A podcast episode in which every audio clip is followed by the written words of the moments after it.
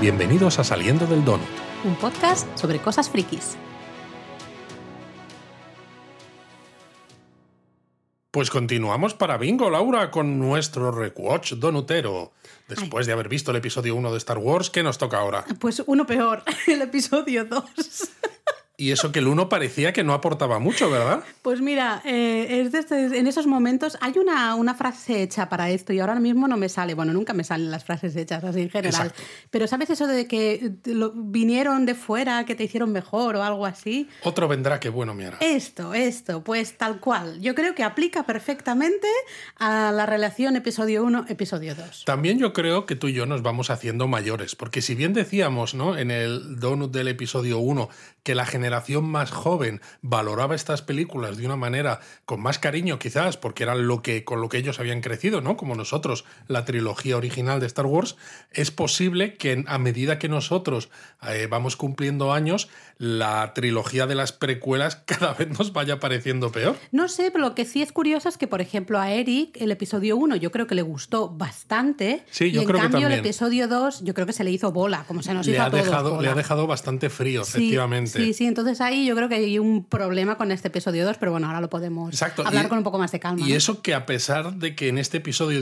2 ya tenemos a Hayden Christensen haciendo de Anakin, que como es el mismo actor que hace de Anakin también en el episodio 3, parece que encaja mucho mejor, ¿no? La, digamos, las, segun- las dos terceras partes finales de esta trilogía comparado Sí. con la primera. Sí, lo que pasa es que, bueno, ahora mm, desgranaremos un poquito más la película y así también vosotros mientras nos escucháis podéis ir comentando. Yo eso lo hago cuando escucho podcast a veces. Tú vas pensando en tu cabeza lo que les dirías, ¿no? claro. También. Y bueno, y a veces lo hago. Muchas veces yo escribo eh, tweets o escribo emails a los podcasts Bueno, que escucho. Por si queréis hacer mucho. lo mismo, saliendo del donut arroba gmail.com, nos podéis decir lo que queráis, o saliendo donut, en este caso, en Twitter, porque añadir el del hacía demasiado largo el ya nombre no de cabía, usuario. ya no cabía. Y también tenemos el Discord, ya lo sabéis, ¿no?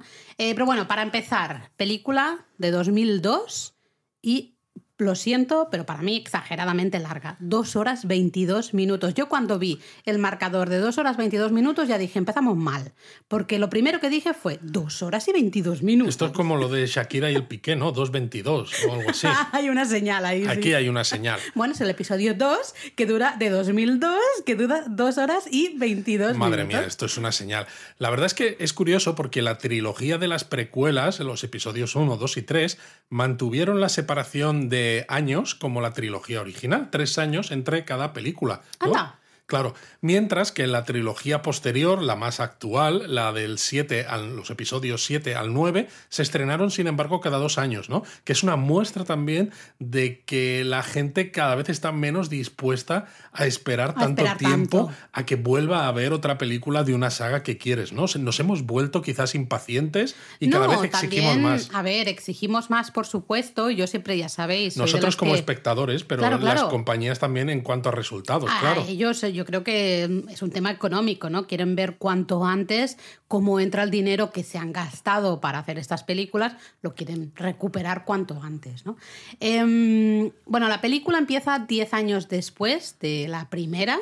Y aquí, claro, como hemos dicho, hay un cambio de actor. Ya tenemos a Anakin, que tendrá unos 18, 20 años. Tiene una cara de bebé impresionante. Tiene una cara de bebé, sí. noto que me, que me hago mayor, que tengo ya unos cuantos años, porque claro, le vi y digo, ¡ay madre mía, qué bebecito! Tiene una cara de, Exacto. de jovenzuelo absoluto, ¿no? Mientras que Obi-Juan, que es el maestro, Ya está, ya ha mejorado como el vino, va mejor, va mejor. ya tiene unas buenas barbas, Sí, un poco más de pelo ya. largo, etcétera. Vamos mucho mejor. Y ahora, en esta película, Padme, ¿no? Eh, Natalie Portman es senadora porque los Naboo eh, han votado a otra reina. Porque Eso aunque es. sea una reina, es una reina elegida democráticamente. Que la vemos como de pasada en un momentito. Sí, hay pero una escena vamos. en Naboo en la que se ve de pasada, pero es curioso porque igual que Hayden Christensen se le ve muy, muy jovencito, ¿te acuerdas que lo comentamos en el Donuts del episodio 1 que Natalie Portman parecía una niña? Realmente lo era, pero aquí ya, fíjate, son tres años después nada más, Ha cambiado mucho. pero le ha cambiado la cara totalmente. Si comparas la cara de Natalie Portman en el episodio 1, todavía tiene una carita un poquito redondita, más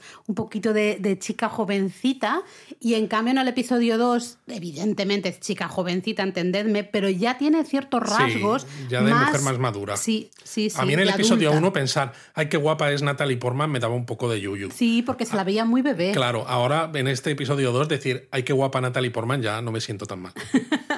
Y bueno, para que no le echemos de menos, también sale Jar Jar, forma parte de- del equipo de Padme, ¿no? Yo creo. sí, no del sé equipo diplomático de, de Naboo, ¿no? Porque ella es la, es la senadora. Yo creo que se dieron cuenta de que hubo muchísimas críticas con el personaje. No sé si realmente originalmente tenían pensado sacarlo tan poquito, pero yo creo que el guion que hicieron para la segunda rebajaron mucho la presencia de Sí, Jar Jar. casi no sale, ¿no? Casi No. tiene, tiene un momento justamente clave, pero realmente casi no sale.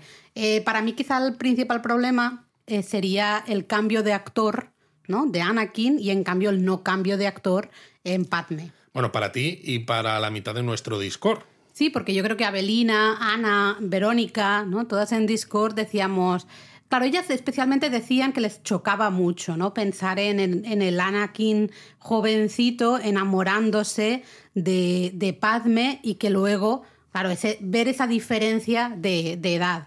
Em, yo creo que el principal problema es eso, es el cam- que hay un cambio de actor por un lado, pero no lo hay por el otro, ¿no? Entiendo que, claro, se hiciera el cambio de que no quisieras cambiar a Natalie Portman en el episodio 1 porque tiene un buen papel y no quieres ¿no? Eh, hacer ese cambio. Además de, bueno, son- Claro, pero- en, teoría se llevan, ¿cuántos años se llevan? Bueno, creo 10 que. años, ¿no? Mm, Ocho, me parece. Ocho creo que, años. que Amidala Padme en el episodio 1 tenía, al menos la 16 actriz, tenía unos así. 16 años y Jake Joy tenía 8. Ocho. ¿no? Entonces, suponiendo que represente tener unos 10 años, por ejemplo, ¿no? En la primera película ahora tendría 20 años Anakin en que ya esta es segunda. eso. Pero claro, Padme, pues planteas que a lo mejor tiene ya a lo mejor unos 18, ¿no? Aunque la actriz era más jovencita. Es que, claro, no- Supuesta no 18, cambias tanto. Pero son otros 10 años más, ya son 28, que claro, dices, es que de 18 a 28 es un poco el graduado y Mrs. Robinson Yo casi. no sé, sí, yo no sé si mm, quizá yo como directora, quizá, o como guionista, no sé, eh, hubiese dicho, bueno, pues que no se llevan tantos años, ¿no? Y, no hacemos un cambio de actor, pero claro, no, no lo sé. Bueno, yo es que en mi caso creo que hubiese hecho, ya lo dije en el, en el otro Donut, el primer episodio, toda la parte de Anakin pequeñito, que a mí me gusta, a mí esa parte me gusta mucho de la primera peli, pero lo hubiese hecho como como un trocito solo, ¿no? De, de la película. Sí, Y- yo creo que hubiera estado mejor con un Anakin- joven. Sí, o a lo mejor un Anakin intermedio, Sí. un poquito más, más mayor para que la distancia temporal no sea tan grande. Para mí el principal problema es el, el tema este, el cambio de actores, uno sí y la otra no, ¿no?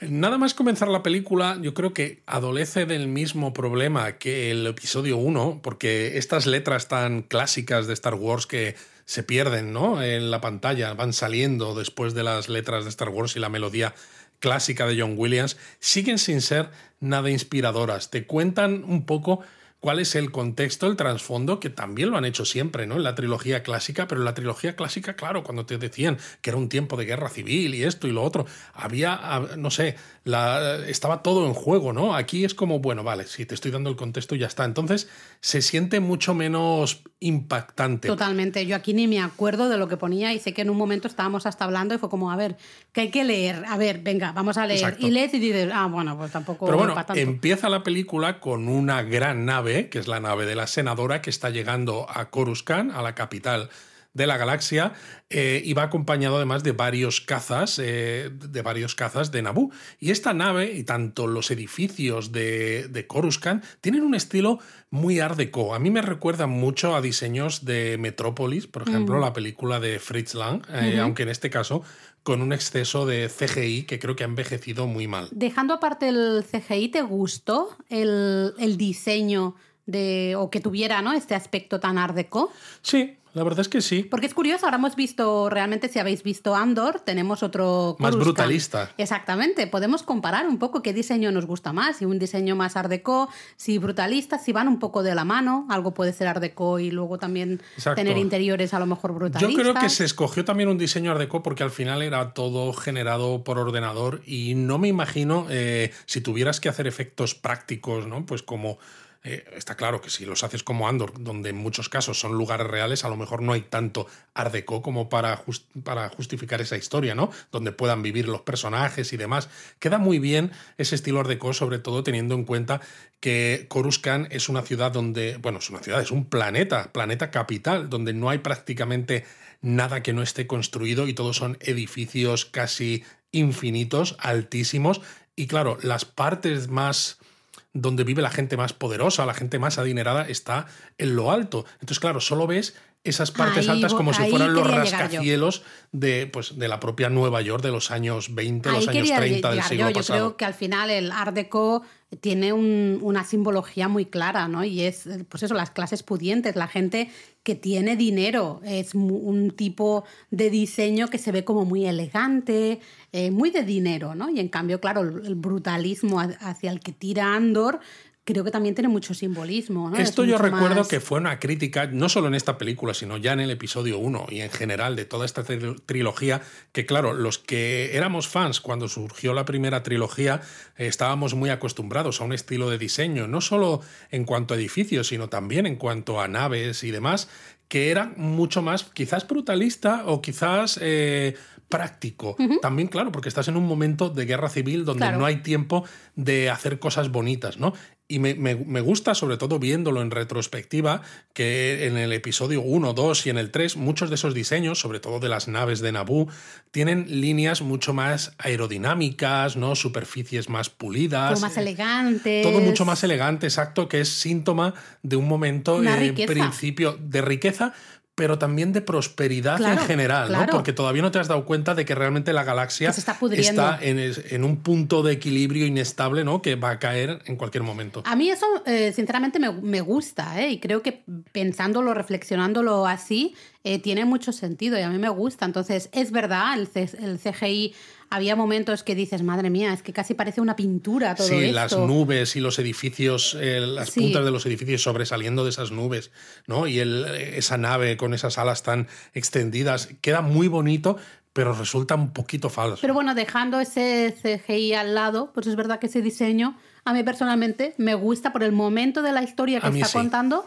pues creo que encaja bien. A mí sí me gusta. Y vemos que, claro, en la nave grande va la senadora, mientras que un caza N1, como el que salió, ¿no? Anakin destruyendo la nave de la Federación de Comercio en el episodio 1, que es también la misma nave que consigue el Mandaloriano en la temporada 2, una vez que le destruyen la suya, la Razor Crest. Ah, es verdad. ¿No? Lo que pasa es que ahí la pintan, al principio está de amarillo y esto, pero la pintan de gris, ¿no? con la que Grogu al final no le dice que le dé al botoncito. No, no, esa era la Razor ah, Crest, que, le, que, le, dé al botón como para ir súper rápido. Ah, porque es una nave muy rápida, mucho más rápida, ¿no? Porque al final es un, es un caza de, ataque, ¿no? No es tanto una nave de carga, etc. Vale, Entonces, eh, tú, eres el, experto en naves, yo la verdad es que no tengo ni idea. Y en esa nave, en una de esas N1, va el jefe de seguridad de, de Padme con otra persona.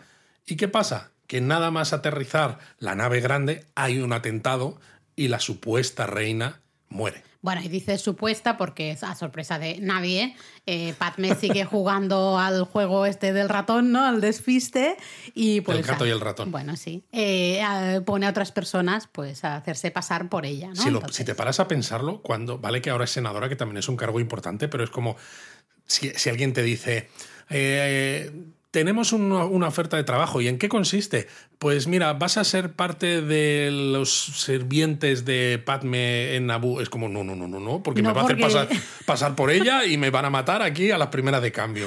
Bueno, con todo este lío que hay, pues claro, no. Evidentemente, mm, ¿qué pasa? Pues que acaban poniendo a los Jedi como guardaespaldas, evidentemente. Ese es su trabajo. Aquí ya solo nos falta ¿eh? una canción y I will always love you y tal y cual. Eh, claro, que Jedi iban a ser los guardaespaldas. ¿Cuáles están disponibles? Pues a ver, pues Obi-Wan y Anakin. Como no podía ser de otra manera. Y aquí ya nada más empezar la peli nos muestran esa cara de Anakin. Porque es que además se va a convertir en Darth Vader. Exacto, pero es un momento importante porque han pasado 10 años desde el episodio 1, pero Anakin cuenta en la película que no ha vuelto a ver a Padme desde el final del episodio 1, que dices, madre mía, hay hologramas, hay comunicaciones, hay naves que viajan más rápido que la luz, de verdad, ¿no te han mandado ni una cartita en 10 años? Y yo lo siento, pero a mí me da un mal rollo el Anakin de comienzo, bueno, de mediados y de final también, pero especialmente el de comienzo de la película, que hubo un momento que dije, este tío es un creepy del copón. Es un poco como el Karn en Andor. Oh, me daba un mal rollo tremendo como hablabas, que yo la he querido, solo puedo pensar en ella. Es como, chaval, tranquilo, o sea, por, por mucho menos le, denuncias por acoso. y es curioso porque cuando están en uno de esos edificios y están Anakin y Obi-Wan hablando con, con Padme y con su séquito, o bueno, su equipo. Preparando un poco, ¿no? Preparando el plan, exacto, ¿no? Toda la logística. Anakin ya muestra que es un deslenguado y a mí me deja muchas cosas que no me cuadran, que en parte las entiendo, pero en parte pienso que es porque está mal escrita la película, porque por un lado, ¿no? Dice esto que tú decías ahora haciendo, haciendo voces de es que en 10 años no he dejado de pensar en ti ni un solo día, que dices, esto no cuadra mucho con eso de los Jedi, del desapego y de los sentimientos y demás. Luego encima lleva la contraria a pues, Obi-Wan delante de todo el mundo. Yo eso sí que no lo entendí. De una manera súper borde. Y dices, si siempre ha sido así, en 10 años nadie en el Consejo Jedi o donde sea de los Jedi se ha dado cuenta de que este tío está hasta el cuezo del lado oscuro. Bueno, y lo peor es que se sale con la suya, que eso es lo peor de todo. Ya no es solo que ponga en duda lo que está diciendo Obi-Wan, que casi se ría en la cara de Obi-Wan, en plan de no, tenemos que hacer lo que yo digo porque esto, porque esto, porque cuando. ¿Te acuerdas que esto lo comentábamos en los donos de la serie de Obi-Wan Kenobi reciente de Disney Plus, ¿no? Que una de, nuestras quejas es que Obi-Wan, cuando tú lo ves en el episodio 4 y te lo cuentan en los posteriores episodios que ha sido un gran Jedi, tú te lo crees, pero cuando lo ves en estos episodios. Su mamá Ratcher. Es, un pelele, o sea, no, no, tiene ningún tipo de autoridad casi sobre Anakin. Eh, tremendo, porque es que es eso. Anakin al final como él quiere investigar mm, quién es el, responsable de esos ataques que ha pasado y tal y cual, en vez de solo ser el guardaespaldas de Padme, y pues nada, él considera que tiene que ser así y consigue que se haga así. Y es como, pero vamos a ver, no se supone que tú eres el Padawan, que sé que te encanta esa palabra, eh, eres el aprendiz y Obi-Wan es el maestro, él en teoría... Por cierto, hablando de esto, ¿Cuántas veces se dice en esta película lo de mi joven aprendiz? Bueno, hasta Eric hubo un momento que, que dijo, si dice, si Obi-Wan dice una vez más lo del joven aprendiz, yo apago la tele. Fue en plan, estaba hartísimo de, de, la frase. Pero a mí es eso, lo que me parece peor es primero el desplante que hace Anakin, nada más empezar la película, y la reflexión que tú haces como espectador, lo que tú estabas diciendo. Si tú te, yo como espectadora me estoy dando cuenta en el minuto 5 de película que, que este chico tiene un problema grave. Es que es muy difícil. años los Jedi no se han dado cuenta de esto? Es que es muy difícil contarlo, ¿no? Y es el problema de que, claro, en una película como el episodio 4, lo único que sabes de Anakin y de Darth Vader es lo que cuenta Obi-Wan en un momento muy concreto, muy cortito de la película. Mm. Y claro, te sirve porque está todo lleno de misterio y de misticismo incluso sobre los Jedi y quiénes eran. Pero llega esta trilogía y tienes que que darle un poco de, carne y hueso a todo eso, ¿no? Lo tienes que hacer real. Y claro, ¿cómo cuentas que una persona... ¿Cómo cuentas el descenso? Exacto, ¿cómo cuentas que una persona ¿no? lleve tantos años siendo aprendiz, que en teoría está en el lado de la luz, pero que muestre el suficiente, bueno, ese suficiente lado oscuro como para que como espectador entiendas el camino que va a llevar. Es muy complicado. Eh, no tiene mucho sentido hacerlo así. Yo lo hubiese hecho de otra manera completamente diferente, pero bueno, yo no soy George Lucas ni ojalá, ¿no? Pero no, no lo soy. Pero me refiero, creo que se puede explicar de otra manera. No te imagino con barba. ¿eh? No, no. Eh, justamente es una moneda. O sea, es que nada, le puedes dar un golpecito y se gira la moneda. Es decir, tú puedes ser 100% luz, pero te pasa algo muy heavy, muy fuerte y eh, te puedes volver mm, absolutamente malo en cero coma. Yo en eso sí creo que puede pasar. Sí, sí, yo también. Y creo que hubiese funcionado mejor que no tener al principio de la película a Anakin poniéndose en plan hiperborde. Haciendo el capullo, eh, básicamente. básicamente. O sea, no, eso no lo entendí de ninguna manera y no lo entendí con esa reflexión que tú hacías, ¿no? De, ostras, o sea, si yo estoy viendo que este chico tiene un grave problema, bueno, tiene varios, pero uno de ellos es eh, que, no está bien, este chico no está bien. No está bien este en chico. En 10 años los del consejito de Jedi que siguen sentados ahora, les han cambiado, les han puesto una, especie de, puff están como en un cojín ahí en el suelo sentados. Ahora no están en butacas, al Bueno, menos oye, les- los mira. han cambiado. Pero vamos, siguen Van haciendo... evolucionando los Bueno, Jedi. siguen haciendo exactamente lo mismo que en el episodio 1. Es decir, Igual, nada, nada. básicamente. Y bueno, vemos que Django Fett, ¿no? Porque sabemos que va a ser Django Fett. Claro, si ya has visto películas anteriores, ves una armadura que los tonos son diferentes, ¿no? Lo que me pasó a mí la primera vez que vi el episodio 2, eh, tonos en grises y azules, pero Azules, dices, sí. es la armadura de un mandaloriano, ¿no? Boba Fett, claramente, todavía no sabes que va a ser Django Fett. Y habla con una asesina a sueldo, porque claro, te cuentan al principio que están intentando asesinar precisamente a Padma porque se está discutiendo la necesidad de un ejército para la República y ella quiere votar en contra porque esto tiene unos costes muy grandes, etc. Y entonces esa chica, esa asesina a sueldo, mete a través de un droide unos gusanos venenosos en la habitación de Padma. Muy desagradables, mega gusanacos, o sea, son una cosa tremendísima. Tremendísima. A mí hay una escena que me gusta mucho la escena como tal, aunque me- luego me da muchos problemas, pero la escena que está Obi-Wan y Anakin están fuera de lo que es la habitación de Padme, Padme está dulcemente dormida. Están como medio discutiendo. Están por- discutiendo, tú vas viendo que esos megagusanos están, eh, están llegando a lo que es la cama de Padme, Padme sigue dormida y de golpe Anakin hace como pum, su sentido arácnido o como se diga el sentido de la fuerza ese, sentido fuertecito, no sé cuál es el nombre, eh, ¿no? Como que se pone así tenso y Obi-Wan dice yo también lo he notado y se van corriendo A la habitación. habitación a matar justamente los, los gusanos. esa ¿no? escena está bien, La sí. escena como tal es súper potente, me Sí. mola mucho, ¿no? Es como pum, pam, chu, chu, pam, a la gusanos muertos, ¿no? ¡Wow!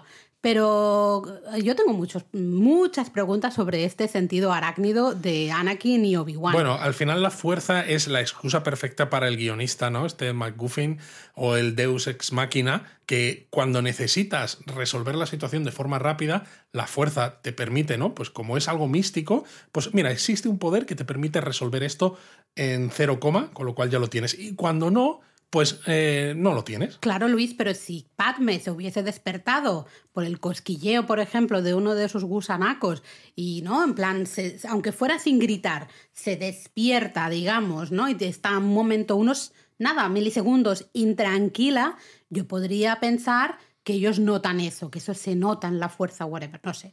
Pero es que la tía está completamente cao, está dormidísima. Sí, ¿Qué notan, notan? notan ¿Que como la presencia amenaza. de los gusanos? Sí, como la amenaza, quizás. Y no notan otras amenazas que hay. O sea, me estás diciendo que notan la amenaza de unos gusanos Y no notan las cada vez- amenazas por ahí de, de Palpatine o de bueno, quien en- sea. eso significará que Palpatine es muchísimo más poderoso que los Jedi. Ajá, vale, eh, paso palabra. Lo que, lo que es curioso, sobre todo después de esto, es que cuando Obi-Wan mira hacia la ventana y ve el androide este, ni corto ni perezoso se lanza contra la ventana, la rompe, agarra el droide y se pone a volar por los cielos de Coruscant, que dices, eh, bueno, vale, o sea, en fin, tampoco nos pasemos porque es como pachulo yo.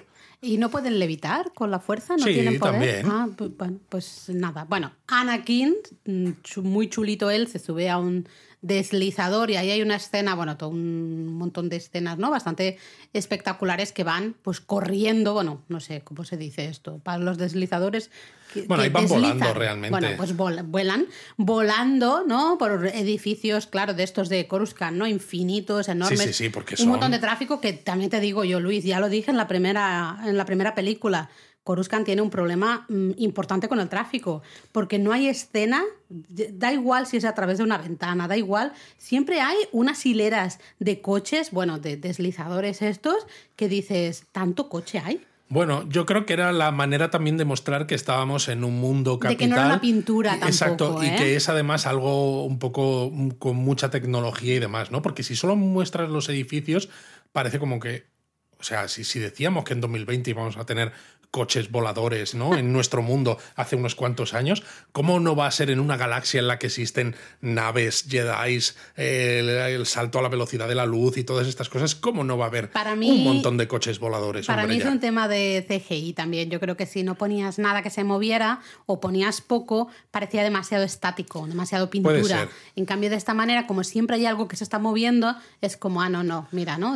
Pero te digo, yo creo que en parte también es por dar esa idea de Sí, tecnología y de bullicio, ¿no? Porque Coruscant al final es eso, es una ciudad capital, no le quedan ya zonas verdes, un poco parecido al Trantor de Asimov, ¿no? en, el centro, en el centro de la galaxia. Pero bueno, al final, después de toda esta persecución, que la escena en sí es entretenida, pero, se me hace un poco larga, tarda un poco. Al final, entre unas cosas y otras, acaban capturando a la asesina, que resulta ser una cambia formas, y cuando la están interrogando, Django Fett, ¿no? Todavía no sabemos qué es Django, ya, ¿vale? Pero le dispara un dardo envenenado y muere, ¿no? Y entonces, claro, pierde el control sobre la cara de humana que tenía, ¿no? Y se queda con la cara de, de cambia formas. Eh, lo peor de esa escena es que tú como espectador ves que se dispara un dardo, ves que se cambia formas, cambia de forma, es decir, y se muere, con lo cual somos lo suficientemente mm, inteligentes para entender que sea, era un dardo envenenado o algo, o sea, me da igual. ¿sabes? da igual lo que sea. muerto.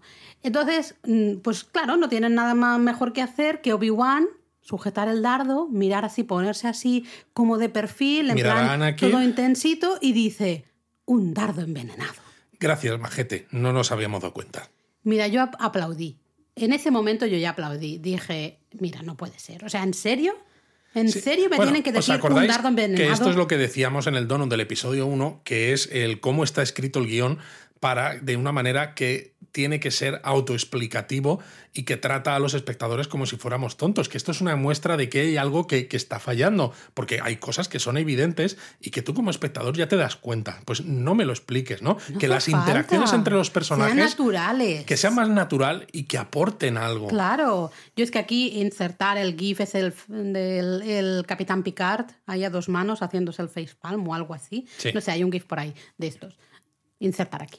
Y bueno, Padme, pues como ha sido atacado otra vez, pues dicen, bueno, pues mira, vete a Naboo mejor, es tu, tu planeta, lo conoces bien. Te y como sabemos que Anakin está enamorado de Padme, pero según los conceptos estos, preceptos eh, Jedi, no puede amar porque no hay nada peor que amar. Es que decíamos en el otro donut, es como una religión, tiene que ser célibe. Pero entonces, sabiendo todo eso, dices, bueno, pues Anakin te va a acompañar a Naboo y va a estar contigo sin hacer absolutamente nada es decir, para que podáis revolcaros por la hierba en Naboo mm, todo el día si queréis, porque no hay más en el mundo. Exacto. Bueno, yo creo que es una prueba para Anakin. Anakin, a ver si consigues tener las manos quietas.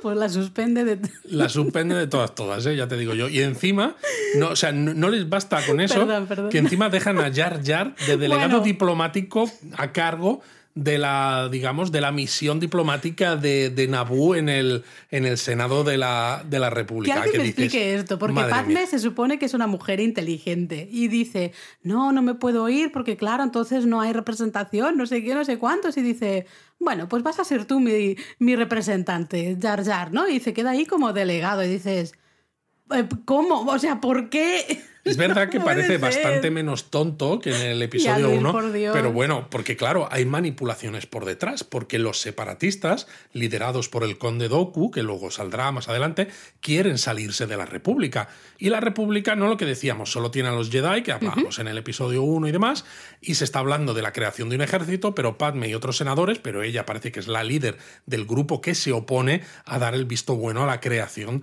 de este ejército. Entonces Jar Jar le manipulan para proponer que le dé poderes especiales, que el Senado le dé poderes especiales al gran canciller, a Palpatine, y claro, cuando él se los dan, dice, bueno, tendré los poderes, los mantendré solamente el tiempo necesario, al más puro estilo dictador de Roma, y ya sabemos cómo acabó aquello, ¿no? Con otro imperio después del asesinato de Julio César. Spoiler, sale mal. Exacto. Y su primera orden precisamente es crear un ejército de la República.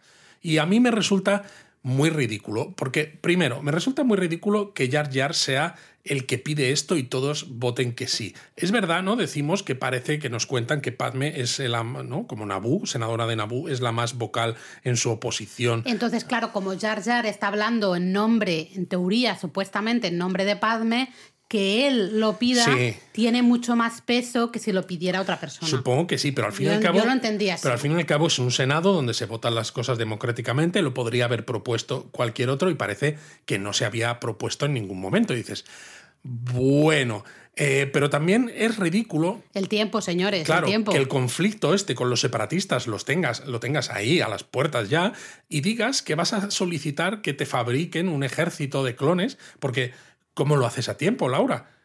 No, no, no, puedes hacer o sea, a tiempo. Claro. Es imposible. Nadie, o sea, si Palpatine está tan feliz es porque es evidente que ese ejército lleva años ya formándose, gestándose. Entonces, todo ese Senado o son muy tontos o son muy corruptos o vete tú a saber qué. Y al final. Bueno, casi- ya vemos esta república, ¿no? Una república burocrática, disfuncional y que realmente, bueno, es que los Jedi son, van muy de la mano de esta república, porque ya aquí nos hemos quejado un poco, bueno, bastante, yo especialmente, llegan tarde y mal a todo, no se enteran de nada, están ahí, los Jedi están en su con- consejito, eso con los cojincitos ahora y, y haciendo nada y menos. La república exactamente igual. Exacto. Y, y esto, fíjate, para mí le da un nuevo tono a los intereses del conde Dooku, Mm. sobre todo después de haber visto la serie de dibujos animados, las historias ¿no? o cuentos de los Jedi en Sí. Disney Plus, porque sí, el tío tiene eh, está de- o sea, como Lord Tyrannus, ¿no? Y como eh, aprendiz de Darth Sidious, de Palpatine, está metido hasta el cuezo en el lado oscuro también, pero él cree que realmente la república está es fallida y es corrupta y por eso él quiere también no hacer todo ese separatismo y Él todo cree eso que está en el lado correcto. sí O sea, él realmente cree que... Y eso es muy interesante y no se explora aquí. se explora muy poco no esto es algo que claro Dave Filoni no ha querido seguir Sí, explorando Me parece en- mucho más adulto explorar esto. Totalmente. Porque aquí simplemente, claro, tienes a un actor como, como Christopher Lee con esa presencia, que además ya tiene un- tenía unos años cuando se hizo esta película, y parece de nuevo casi un pelele, entre comillas, a, a las órdenes de Palpatine, ¿no? Bueno, está Que desaprovechado al Está muy máximo. desaprovechado, Eh, sinceramente. da muchísima pena. Yo lo siento, pero yo, eh, Dooku, es que para mí en la peli, como si no hubiese salido. Hay ciertos momentos que dices. Está "Es un poco desaprovechado. igual". Pero bueno, nos vamos de aquí a Naboo, que claro, ya han venido Anakin y Padme, ¿no? A Ah, hacer bueno, su- entonces nos vamos aquí al lado. Exacto, Nos a vamos aquí refocilarse. Bueno, a la aquí- Plaza España de, de de Sevilla, Sevilla. efectivamente, Oye, pero- que se reconoce bastante bien. Se ¿eh? reconoce muy, muy bien, sí, sí. Y luego en el lago Como También también. precioso. Tiene unas localizaciones fabulosas. Y fíjate, eh, son lugares reales con CGI, pero funcionan mucho más que cuando es todo 100%. Sí, porque luego la escena que tienen en el campo subidos a esa especie de toros mecánicos, esa especie de vacas extrañas. ¿Pero madre esto qué mía. es? ¿La casa del dragón, Luis? No lo sé, porque es que en serio era como un toro mecánico falsísimo y dices, madre mía, si aquí no es ni real, ni la hierba, ni nada. O sea, si aquí está todo pintado menos ellos dos.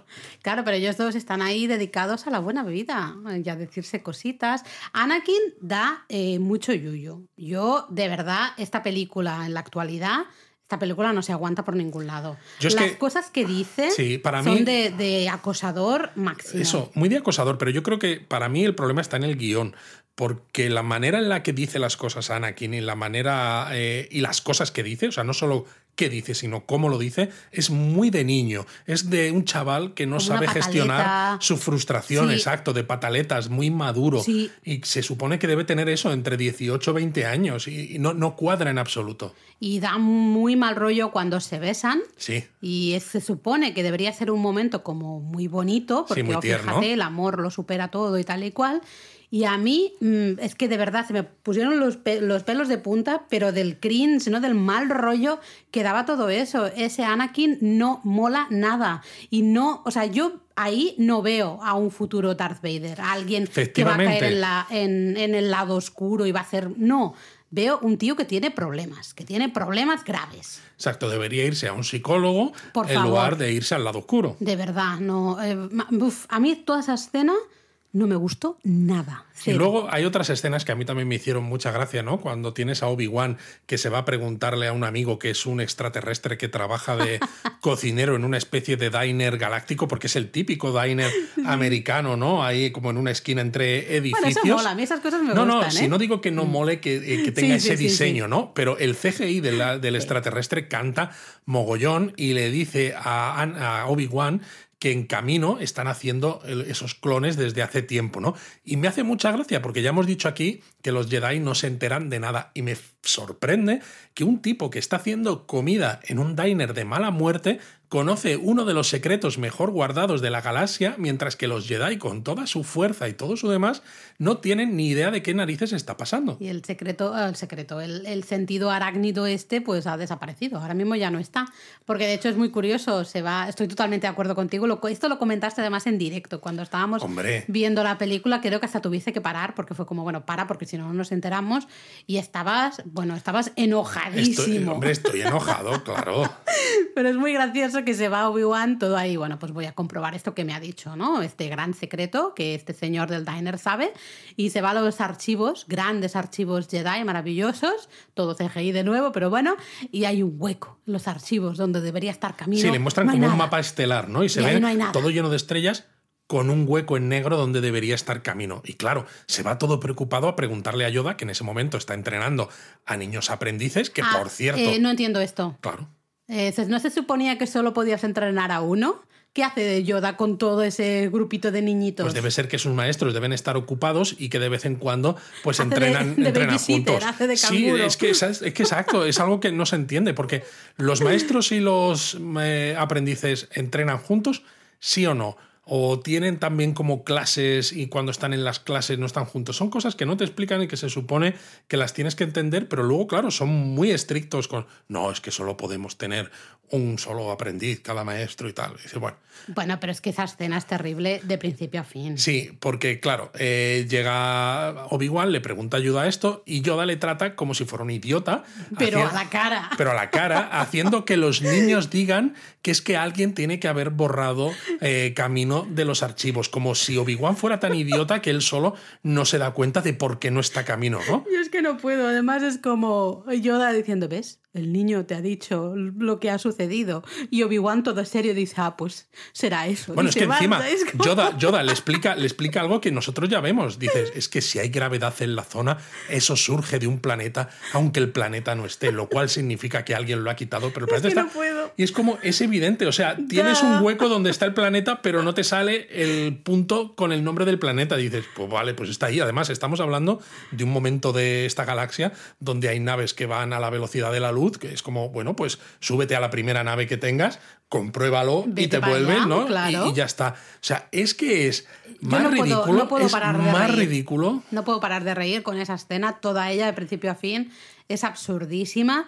y es la demostración de que estos guiones, no sé, no han pasado por un quality No. control, un control ahí de calidad, porque esto no se aguanta por ningún lado. De- Y encima el Yoda diciendo es que los niños dicen como la verdad o, vi- o miran con inocencia Sí, y no sí, sé cuánto. sí. Es como, ¿qué narices de inocencia? Si es que esto es evidente. Tienes el hueco ahí, pues es que está ahí, macho. Alguien lo ha borrado, pues ya está. Pues bueno, eh, claro, convencidísimo Obi-Wan, porque se lo han dicho los niños, que son los más inteligentes del mundo mundial, pues se va a camino, que un- es un, bueno, se ve que es todo agua, es ¿no? un Me planeta que es prácticamente todo agua, sí. Y aparecen ahí, bueno, hay unos ah, alienígenas, bueno, son señores de camino, unos caministas. Caminoanos. Caminoanos. Ah, vale. Pues así de cuellos largos y bueno, todo de nuevo CGI. El agua es lo peor. El agua es lo peor, sobre todo porque es eso, cuando hay Las olas. Las olas estas que está el mar, la mar picada eh, Sí, cantan sí. muchísimo, ¿no? Sí, que bueno, aquí en esta zona de camino hay también uno de los, de los, de los memes más adelante más conocidos de la película, ¿no? Que es Obi-Wan haciendo el gesto para que se abra una puerta, cuando se supone que son puertas de estos con sensores, ¿no? Y es como, pues bueno, cada vez que tú estás en una puerta, pues mucha gente hace el gesto así hacia un lado con la mano. Y a partir de ahora lo voy a hacer siempre. Siempre que vayamos sitio, lo, estoy haciendo. No me Pero bueno, estáis, claro, no me le- estáis viendo, pero no, lo acabo de hacer lo el está gesto. haciendo. Sí. Eh, le reciben en camino eh, y le dicen que le van a llevar ante el primer ministro de camino porque creen que va a ver cómo van los clones, porque le dicen que, está que están prácticamente listos y que fue un Jedi, un maestro Jedi, Saifo Díaz, el que los pidió hace ya un buen montón de años. Y claro, le dicen, la base de los clones es un cazarrecompensas llamado Jango Fett, que pidió como único pago un clon de crecimiento normal para él, no como el resto, que aunque no están del todo súper acelerados, pero están un poquito acelerados, ¿no? Y este clon es Boba, Boba Fett. Que entonces, claro, hay un momento en el que le dice Obi-Wan a los de camino que quiere hablar con el cazarrecompensas y cuando está en la habitación con Django y con su hijo Boba, le hace un gesto, ¿no? Le dice en otro idioma, en, ju- en jutés, yo creo, eh, Django a Boba que cierre la puerta y justo al cerrar la puerta de un armario se ve la armadura y entonces es cuando dices, toma, vale, este que salía al principio intentando asesinar a Padme es Jango Fett, que encima es la base de todos estos clones, con lo cual aquí ah, esto Aquí ya no hay me cuadra. algo chungo. Que por cierto, el niño que hace de Boba Fett tiene una cara de estar enfadado con el De mala mundo hostia, sí. y de, de- de que te va a dar tres hostias, pero con la mano abierta, que a mí ¿eh? me está dando miedo todavía hoy. O sea, yo estoy asustadísima con ese niño, que le pasa que se relaje un poco. Y luego, bueno, pues se pelean esto, lo otro, y es curioso porque hay un momento cuando están huyendo, ¿no? Cuando Obi-Wan descubre, descubre que son malos, que les sigue hasta una plataforma externa donde está la nave de Jango Fett, que es la Slave One, la Esclavo 1, que ya no se llama así en el lore de Star Wars, porque tiene connotaciones que no gustan, entonces se llama la nave de Boba Fett. Eso no era, bueno, es igual. No, no, el debate no es. Y recuerda un poco esta plataforma a la de Bespin en el Imperio Contraataca, donde está precisamente la misma Ah. nave con Boba Fett metiendo a Han Solo congelado en carbonita. Lo único que aquí, pues bueno, pues van todo como un poco más de prisas, ¿no? Y Lan- Django lucha contra Obi-Wan y muestra, pues bueno, que su armadura, como ya sabíamos o ya sospechábamos, los que somos viejos en estos, ¿no? Cuando vimos la primera, la película por primera vez, ¿no? Acordándonos del Boba Fett de los episodios 5 y 6, pues que está llena de trampas, ¿no? Que tiene más trampas que una película de chinos. Eh, al, al final se escapan, pero hombre, Obi-Wan también, él también tiene más trampas que una película de chinos. Tiene su fuerza arácnida, pero como no la va a usar de momento. No pues- mucho. no mucho, no. hasta- si no la usa ni para abrir puertas, pues imagínate. Para tú. abrir puertas, sí. Bueno, pero lo tiene que hacer con los deditos, así con la mano. Sí. Porque solo con la mente no puede hacerlo. Es lo que tiene. Ah, bueno, vale.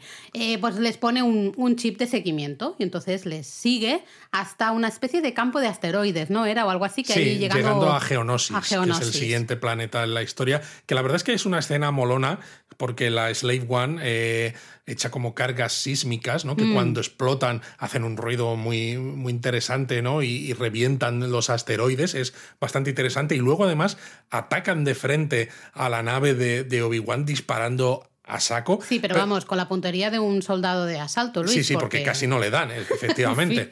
Y cuando aterriza, pues Obi-Wan manda un mensaje a Anakin que dice que cree que está en Naboo y cuando se entera de que está en Tatooine, pues se cabrea bastante y le pide que lo retransmita al Consejo Jedi en Coruscant. Claro, porque esto no hemos contado, porque todo esto pasa a la vez, porque están Anakin y Padme pues ahí revolcándose por la hierba de, de Naboo. Refocilándose. Sí, haciéndose así amiguitos y tal, dando mucho cringe, básicamente.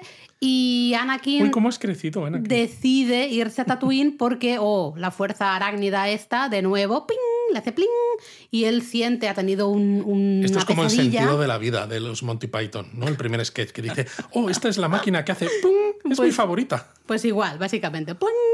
Eh, tiene una pesadilla, nota que su madre está en peligro. Bueno, eso está bien, pero creo que lo- la manera de montarlo no me termina de molar, No. o es porque yo ya le tengo un poco de manía Sí. a ese Anakin. No y yo sé. creo que también lo que quería George Lucas es, como ha pasado también con la trilogía reciente, es que todo sea Hacer parecido guiños, ¿no? y que todo sea muy cíclico, porque todo esto recuerda mucho a lo que le ocurre a Luke cuando está entrenando con Yoda en el Cierto. Imperio Contraataca en Dagobah Sí. y ve que sus amigos están sufriendo, ¿no? Pero entonces, no sé, me, me resultaba bastante más creíble. Pero claro, aquí llega Anakin y dice, no, no, me tengo que ir a Tatooine a ayudar a mi madre y Padma se va con él. Hombre, Padme se va, se va con él, llegan a Tatooine, se encuentran al, al señor oeste, el guato, bueno, no sé qué clase de animalucho es, pero le reconoce y básicamente le dice que vendió a su madre, porque recordemos que la madre se había quedado de esclava. Eso es. Eh, pues vendió a su madre a un tal Lars, que al final la liberó para casarse con ella. Exacto, y entonces se van a verlos a la granja de humedad de los Lars, que es la misma granja de humedad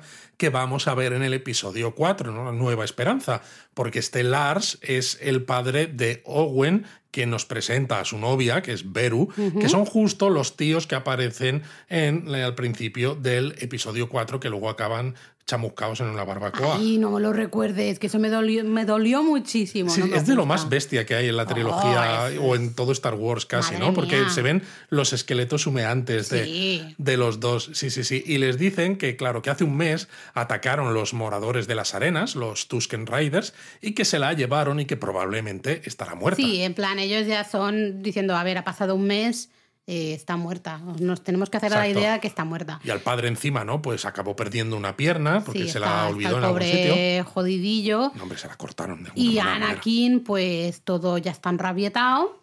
mm, coge una moto, una moto deslizadora de estas y bueno, pues a pesar de que el desierto es enorme y que, bueno, se supone que no sabe dónde va, pero debe ser que aquí sí el sentido arácnido, sí. aquí sí le ha funcionado, ¿no? Porque Aquí usa sí. la fuerza para detectar dónde está su madre. Pero La te acuerdas, sin embargo, ¿eh? que en el episodio 1 Darth Maul tuvo que mandar los droides sonda para saber dónde estaban Sí. Obi-Wan, Qui-Gon y Amidala, porque él debe ser que con su sentido arácnido no le Ese bastaba. no le funcionaba. No No, le funcionaba. no, por lo que sea. Bueno, encuentra a, a la madre que está atada, está hecha un pobrecita mía, torturadísima, y justo es eh, verle y ella ya dice, bueno, pues yo ya está, ¿no? No puedo más y muere en, en sus brazos. También qué casualidad, ¿no? Bueno, yo eso sí lo entiendo. Yo creo que sí que puedes quizá ir aguantando por Pero ir no- aguantando para qué si, si no, no piensas que tu hijo vaya Pero a venir. justamente en el momento en que ya viene tu hijo y como que te, entre comillas, te puedes despedir, yo creo que ya ese momento tu cuerpo dice, ya está, ya no puedo bueno. más. Yo eso sí que me lo, me lo creo. Lo que pasa es que creo que la actuación de ambos en este momento es rara, tirando a regulinchi, tirando a mala. Bueno, es que a mí Hayden en esta película, entre que está muy mal escrito, Está muy sobreactuado. está muy sobreactuado, Sí, está da mucha muy, pena, ¿eh? muy de niño, Sí. pues patalet, con Sí, pataletas constante. No me lo creo mucho. Y claro, muere su madre en el campamento de los moradores de las arenas. ¿Y qué pasa? Pues que monta en cólera, enciende el sable láser y se pone a hacer cachitos a los Tusken Riders que hay por ahí. Cachitos no el programa de música de, de televisión española, ¿no? No. Sino cachitos de que se los carga a todos. Que se y de los carga a hecho, todos. cuando él vuelve, habla con Padme y reconoce que se los ha cargado a todos. Incluyendo a los niños, dice. Ya, que eso es lo más heavy que hay, porque de nuevo es no para mí no hace falta esto para que luego yo me crea que al final del episodio 3 este chico se va a convertir en Darth Vader. Yo, claro, entiendo por un lado que hay que mostrar que Anakin tiene miedo, ¿no? Que no ha superado pues el miedo a la pérdida o lo que sea, que los sentimientos le pueden. Pero es todo tan exagerado, suponiendo, ¿no? Lo que sabemos hasta el momento de qué es un Jedi y qué no es un Jedi, que sorprende que nadie se dé cuenta, ¿no? Porque lo único que sale es Yoda poniendo una cara como un poco rara, que es capaz de hacer esto y que se lo cuentes a Padme y que básicamente pues sea como una especie de eh, un- una palmadita a la espalda de bueno, no te Ay, preocupes. pobrecito, Era- pobrecito. eran una panda capullos. Estos Yo la, carita de Yoda tampoco la entendí. O sea, me estás diciendo que Anakin y Obi-Wan notan cuando hay unos gusanos en la habitación de Padme y Yoda eh, nota que uy, ha habido ahí un, un movimiento en la Una fuerza. conmoción ¿no? en Una la fuerza. conmoción en la fuerza. Nada más y te quedas en plan, bueno, pues me voy a tomar un cafecito porque, ten- tengo hambre. Es que exacto, alguien debería haberle parado los pies No a Anakin sentido. dentro de la estructura de los Jedi, ¿no? Antes de dejarle que, que, bueno, que acabe convirtiéndose en Darth Vader, ¿no? Eh, realmente. No tiene ningún sentido. no tiene ningún Por más que intentemos encontrarle un sentido, no lo Y tiene. fíjate, no. podría tener un sentido lo que decimos, si estuviera un poco mejor escrito eh, para mostrarnos cómo los Jedi han cavado su propia tumba y cómo los Jedi se han hundido, ¿no? Pero está. Pero no, no, no ahondan en eso. Ese es el problema, que no ahondan, con lo cual resulta ahondar en ridículo. eso, porque sería muy interesante. De justamente lo que tú decías en el donut anterior, ¿no? De que se han acomodado, están en una situación, pues eso, cómoda, y eh, ha pasado el tiempo y no se están dando cuenta de todas las cosas que están Porque pasando. su llevan demasiado tiempo sin amenazas. Exactamente. Pero ah, si ahondamos en eso, mola mucho la historia que hay ahí. Y si no lo haces, queda, está quedando ridículo. Queda ridículo. Entonces reciben el mensaje de Obi-Wan, el que estaba enviado desde Geonosis, pero el mensaje que no lo habíamos visto cuando Obi-Wan lo está mandando, aquí sí lo vemos, que se corta porque le disparan y no sabemos qué pasa más. Entonces Anakin y Padme deciden que van a rescatar a Obi-Wan. Bueno, por supuesto, porque, a ver, ellos en teoría tendrían que estar en Naboo, pues porque eh, recordemos, hay alguien que quiere matar a Padme y Anakin es su guardaespaldas y tendrían que estar ahí. Exacto. Entonces, ¿qué Pero- vamos a hacer? Pues vamos a meternos en la boca del lobo, que va a ser el mejor sitio. Eso, por supuestísimo. Y bueno, parece que los Jedi se ponen en marcha, se, como dicen, bueno, vamos, Vamos a hacer algo, ¿no? para Todavía allá. no sabemos muy bien qué en este momento de la película. Y Yoda sí que él dice que él se va para camino, que él al lío este ya si eso le esperan después, ¿eh? pero que él se va para camino a ver qué se cuece por ahí. En camino vemos a los separatistas que están a tope con su separatismo, ¿no? que incluye los de la Federación de Comercio, con estas caras tan extrañas que mueven los labios de una forma que a mí me resulta muy desagradable, los geonosianos, que son como insectos voladores, y varias facciones más, y están construyendo ¿no? en una factoría que casi parece un poco lo de Indiana Jones y el Templo Maldito, ¿no? Eh, unas, mm, no sé, unas líneas de montaje o algo, están construyendo un montón de droides y Anakin y Padme se infiltran, pero son capturados. También vemos que entran R2D2 y C3PO, pero bueno, C3PO, un momento, hay un momento así muy divertido. A mí, siempre que aparece C3PO y R2D2, yo me lo compro, me parece todo bien, que acaba la cabeza de C3PO en, En un cuerpo de droide y... y De un soldado cuerpo- droide de esos. Exacto, ¿no? Y, y al revés, Y la sí. cabeza de un droide de Y claro, va, soldado. va cada uno por su, por su lado, Sí, ¿no? Un poco. Luego también es curioso, ¿no? Porque, claro, sale R2 eh, sacando de donde tiene como las patas unos pues unos cohetes para volar, ¿no? Que dices, ya lo que me faltaba, ¿no? Que R2 también vuele, venga ya. Pero bueno, nos lo creemos porque pues hay que, hay que contar Y bueno, cosas aparecen nuevas. todos ahí atados, o están, está Obi-Wan atado como a un poste y atan a Padme y Anakin en una especie como de coliseo. Parece ¿no? un coliseo Casi. estilo romano, sí. Mm, ahí todos y ahí toda la gente grita, y no sé por qué gritan, pero bueno, están todos ahí. Bueno, porque van a hacer como los romanos que hacían con los cristianos, ¿no? Van a sacar bichos, en este caso Sí, no está- leones, van a sacar bichos para que se los coman. Ya verás tú. Para que se los coman. Sí, pero bueno, eh, no sé. Y hay muchas frases y mucha sustancia entre ellos, ¿no? Que en un momento así de tanto riesgo, de tanta tensión, a mí me resulta eh, un poco... Pero bueno, salen bichos que se los quieren comer. Y es curioso, porque al principio la película era muy estilo Metrópolis, ¿no? Decía yo, de Friedland. Y aquí en este momento, a pesar de que todo sea CGI, ¿eh?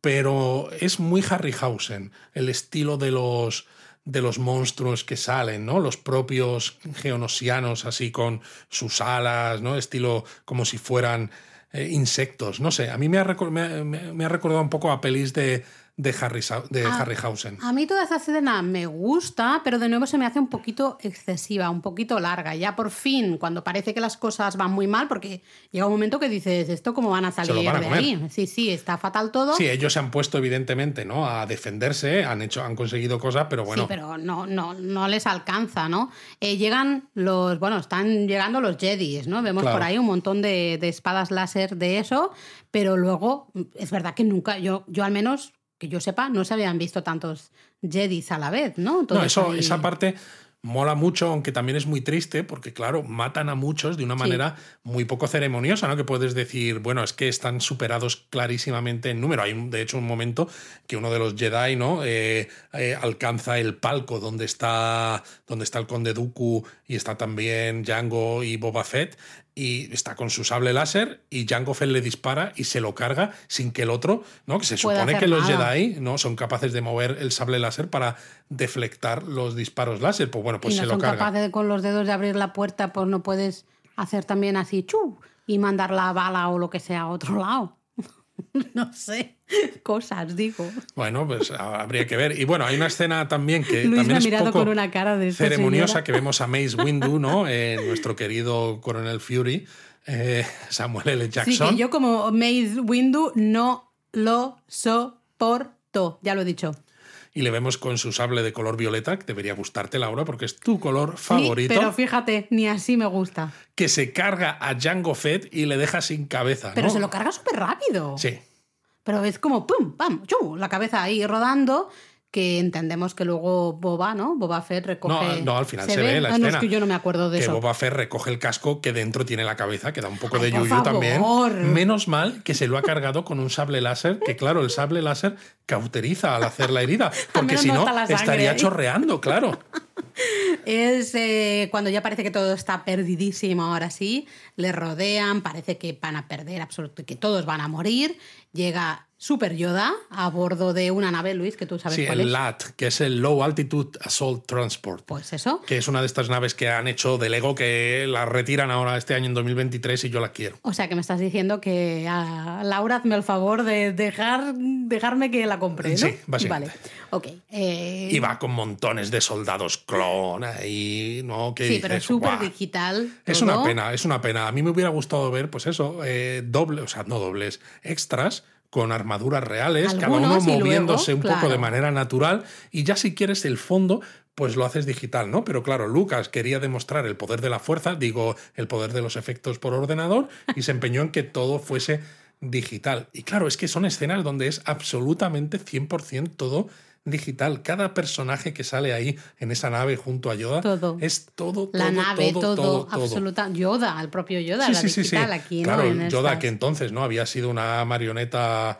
Pues fíjate maravillosa. que a mí me gusta más el diseño de la propia marioneta que el, el diseño digital, al menos de estos episodios, ¿no? Sí. Em, Dooku escapa.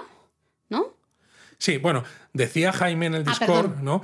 Que toda esta escena parecía un sollo, ¿no? Eh, porque como estamos comentando lo que decimos Sí, en el pero Discord. eh, no lo pillo mucho. Porque dice que faltan las escenas del constipado y de ir juntos bajo un paraguas. Dice que la batalla del circo de arena puede pasar por la del el Festival Deportivo Cultural, que salen Jaime, en ¿a qué los. festivales deportivos y culturales has ido tú? Sí, es un poco. Porque ha sido eh, Jaime. Supongo que se refiere a toda la historia de Anakin y Padma, ¿no? Y el cómo acaba en un momento ¿Por de qué mucha tensión. Padma y no Padme? Padme, perdón. Ah, no, es que varias veces has dicho Sí, Padma quizás se ya. me ha ido. Sí, no, no, pensaba que era por algo. No, no, no. Simplemente Te, te has despistado. Me he ¿eh? despistado, Porque piensas en alguna Padma que es más maja y Sí. te, no, Natalie te Portman. confundes. Natalie Portman me gusta mucho. Ah, vale, vale. Hombre, también pienso en Padma Lakshmi, ¿no? Eh, Por eso, va, por ahí iba yo. La anfitriona en Top Chef en Estados Unidos, que en fin.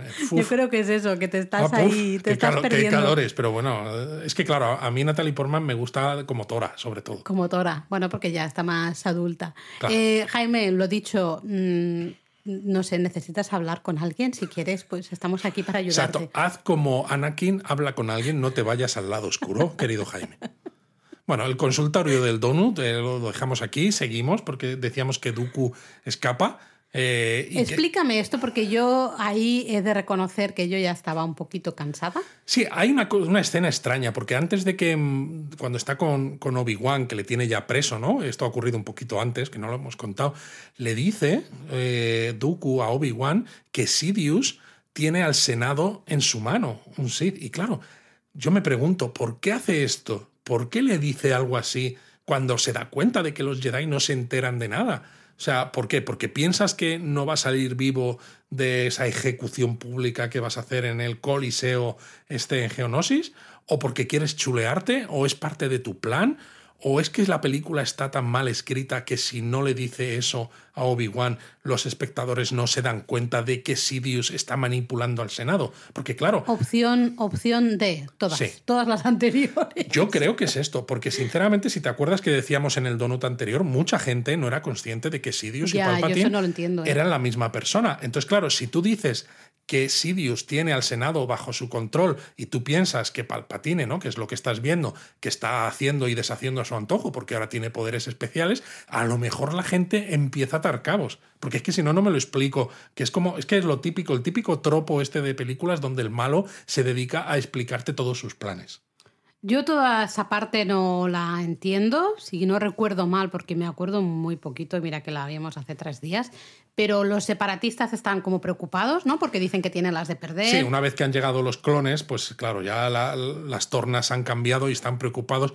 Y dice uno, ¿no? Algo de, espero Esperan que no se den cuenta cuenta de su, de- del plan, ¿no? de su Del verdadero, plan, de lo que estamos construyendo, ¿no? Entonces se ve un holograma con la estrella de la muerte, ¿no? Que resulta que entonces es que los separatistas son los que tienen el plan y supongo que el dinero para hacer la estrella de la muerte y Doku creo que se lleva esos planos, ¿no? Que entiendo yo que se los llevará a Sidious barra Palpatine y luego él se los apropia para sí, para el imperio.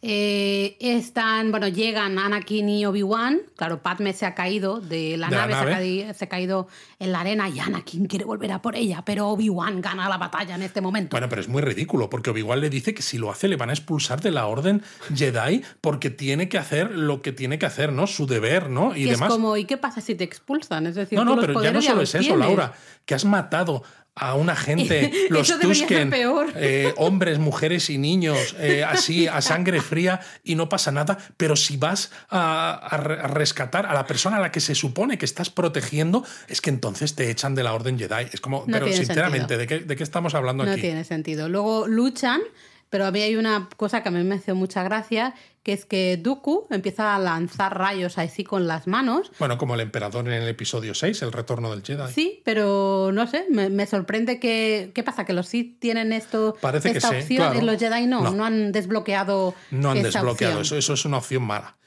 Si, si, Pues esa si- opción mola, ¿eh? si aprendes ese poder es que te vas hacia el lado oscuro. Es que no sé ni qué decir.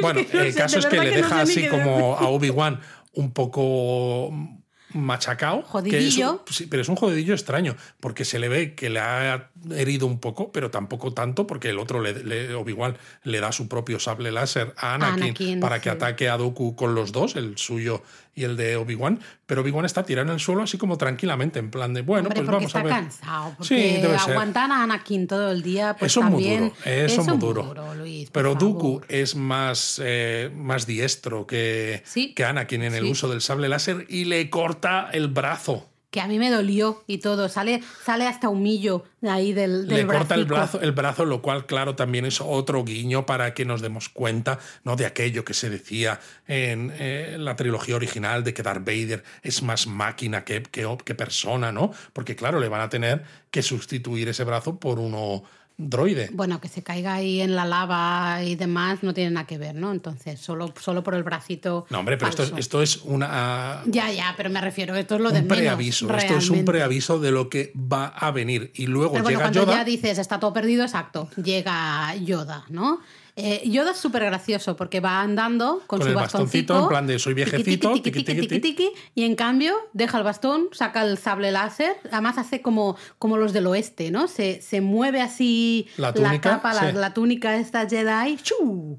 y coge el sable láser, ¿no? Súper, vamos, chulesco de la vida. Y, Y, se, pone, pone a, pe- a hacer cabriolas. pero vamos, o sea, tremendísimo eso Yoda. Em, no sé, como dibujos animados vimos eh, algo parecido en ese episodio que has comentado tú antes, ¿no? De, de Tales of the Jedi, sí. sí, las historias de los Jedi. Eh, aquí Cuentos de los Jedi. no sé, no sé si me termina de encajar, no, no lo tengo claro. A mí no me encaja mucho con el con la persona que es Yoda, ¿no? Pero claro, eh, alguien me lo va a tener que explicar Bueno, porque supongo que se le activa el sentido arácnido este y... ya, pero claro, estamos viendo en esta trilogía que Yoda, aunque viejo, pero todavía tiene energía y fíjate cómo se mueve y claro, luego le vemos en el Imperio contraataca Sí, que sí. está oculto en Dagobah y está realmente machacadísimo y dices, está joder, machacadísimo que caput. que se, que se muere, sí, dices, Uy, pues sí spoiler, has el- Luis, spoiler. Spoiler, spoiler.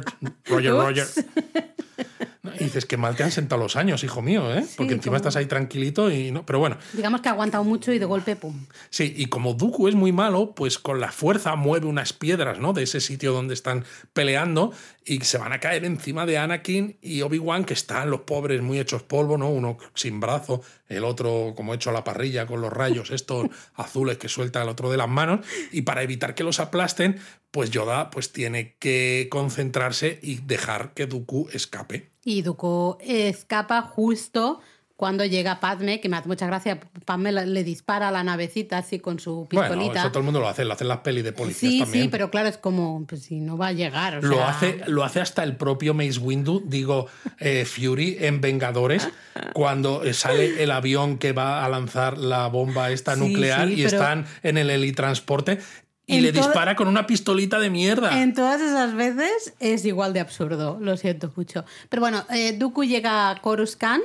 eh, que es el mismo lugar que habíamos visto ya, ¿no? Justo en, de nuevo hacemos un guiño a ese episodio de los The Tales of the Jedi, Exacto, que es donde se esconde y donde lucha y mata a la maestra Yaddle. que es de la misma raza que que, es de la Yoda, misma ¿no? raza que Yoda, exacto. efectivamente. Y ahí habla con Sidious, que va vestido como en el episodio 1, ¿no? Va vestido de emperador futuro, ¿no? Con esa túnica, eh, pero sin la cara desfigurada aún, evidentemente. Pero de nuevo, vamos, sigue siendo claro que es Palpatine, ¿no? La- es que solo, o sea, eh, le los está haciendo la rasgos de nariz, la cara, la barbilla especialmente, clarísimamente es Palpatín y ahí pues le dice que todo está en marcha y que la guerra ha comenzado y que todo va según lo planeado. Efectivamente, y luego vemos a los Jedi. Vemos a Yoda en concreto, vemos que están despegando destructores estelares de clase Venator, que son precursores de los destructores estelares que veremos en el episodio 4, y vemos cómo los clones suben a bordo, y por si no nos hemos dado cuenta, Yoda menciona que han dado comienzo las guerras clon. Y es muy curioso, ¿no? Que se le llame así, porque está claro que se le va a tener que acabar llamando así, porque Obi-Wan en el episodio 4 habla de las guerras clon. Pero acaba de empezar, ha habido una primera escaramuza en Geonosis. Eh, ¿Y por qué no se le llama la guerra separatista, por ejemplo? ¿no? Para mí es otro ejemplo más de mala escritura del guion, porque tienes que hacer muy evidente para los espectadores. Para que encaje. Que encaja con que eso son las guerras clon. No es más fácil decirlo más adelante, incluso al final del episodio 3, ¿no? Porque no necesitas que salga Yoda diciendo esto son las guerras clon. Pues ya nos damos cuenta, hijo mío. Luego no entendí la música, porque te ponen justo la marcha imperial, que a ver, la, ese tema en concreto es uno de los temas más famosos de todo Star Wars, me refiero. El espectador medio, ¿no? Ese, ese tema. La marcha imperial mm, la conocemos todos. A ver, de todas maneras, tú cuando ves a los soldados clon, eh, ves además que el propio símbolo de la República es muy parecido al símbolo que luego va a hacer el Imperio, ¿no? Un poco diferente, que las propias armaduras son también muy parecidas. Blanco y o sea, te lo ponen tan evidente que le quitan todo el misterio porque ves ahí a los soldados embarcar con la marcha imperial y dices, ah, vale, pues ya está, ¿no? Estos van a ser... O sea, es que eh, te lo ponen tan claro que pierde la gracia. Pierde un poco la gracia, sí, porque claro, en este momento son el ejército de la República y se supone que están bajo las órdenes de se los supone Jedi. Que son los buenos. Que no sé por qué quién les ha dicho a los Jedi que ellos van a ser los generales de este ejército, pero bueno, pues lo son. Mm, disponibilidad tienen, porque otra cosa no otra cosa no hacen, sí, exacto. Eh, pero es verdad que le quita un poco. Por un lado, lo hace demasiado evidente y también, no sé, teniendo en cuenta que tienes ahí a los Jedi eh, que al principio no se van a estar llevando bien con estos soldados hasta lo que va a pasar en el episodio 3 siguiente, poner la marcha imperial aquí me parece. Raro. A mí me pareció muy, muy raro. Y ya está, ¿no? Se acaba sí, aquí se acaba. y a mí este episodio 2 me deja el ataque de los clones, que no habíamos dicho que se llamaba así, ah. ¿no? Que es el ataque de los clones cuando básicamente solo hacen un ataque al final y encima es para defender a los protagonistas, ¿no? Que ni siquiera es que sea un ataque, pero bueno, ¿vale? Pero como claro. Bueno, como... atacan a otros. Sí, pero como el episodio 5 se llamaba El Imperio contraataca, quisieron hacer algo parecido con... ese estilo de títulos, ¿no? Mm. Y llamaron, pues venga, ataque clones, vale, o guerra clon. Pero a mí me deja la boca torcida porque la recordaba algo mejor, fíjate, y la recordaba menos insustancial que la primera. Y sin embargo, tú lo has dicho al principio, a mí también en este revisionado me ha gustado más el episodio 1 que el episodio 2. Totalmente. Yo cuando terminamos de ver la peli dije, madre mía, o sea, me ha gustado menos que el episodio 1. Y eso ya es decir mucho. Eh, fíjate que me aporta, creo, más el episodio 1 que este. Es que no sé, aquí todo es muy secuencial, ¿no? Eh, quiero decir, es todo, vale, pues vete de aquí a este otro planeta. Uy, aquí descubro no sé qué, pues me voy a este otro. ¿Y de aquí qué hago? Pues me voy a no sé dónde, ¿no?